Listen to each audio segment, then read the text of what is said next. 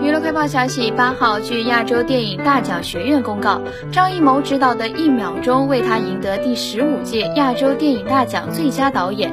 张艺谋发表获奖感言时说道：“拍电影拍了很多年了，这部电影对我来说有特殊的意义，很像是我写给电影的一封情书。我们知道胶片快被历史淘汰了，但我们过去看电影的那些细节，我自己的青春时代的记忆，在那个困苦的年代。”把它还原成一部电影，是我给电影的一封情书。谢谢评委们，电影永远是我们的梦想。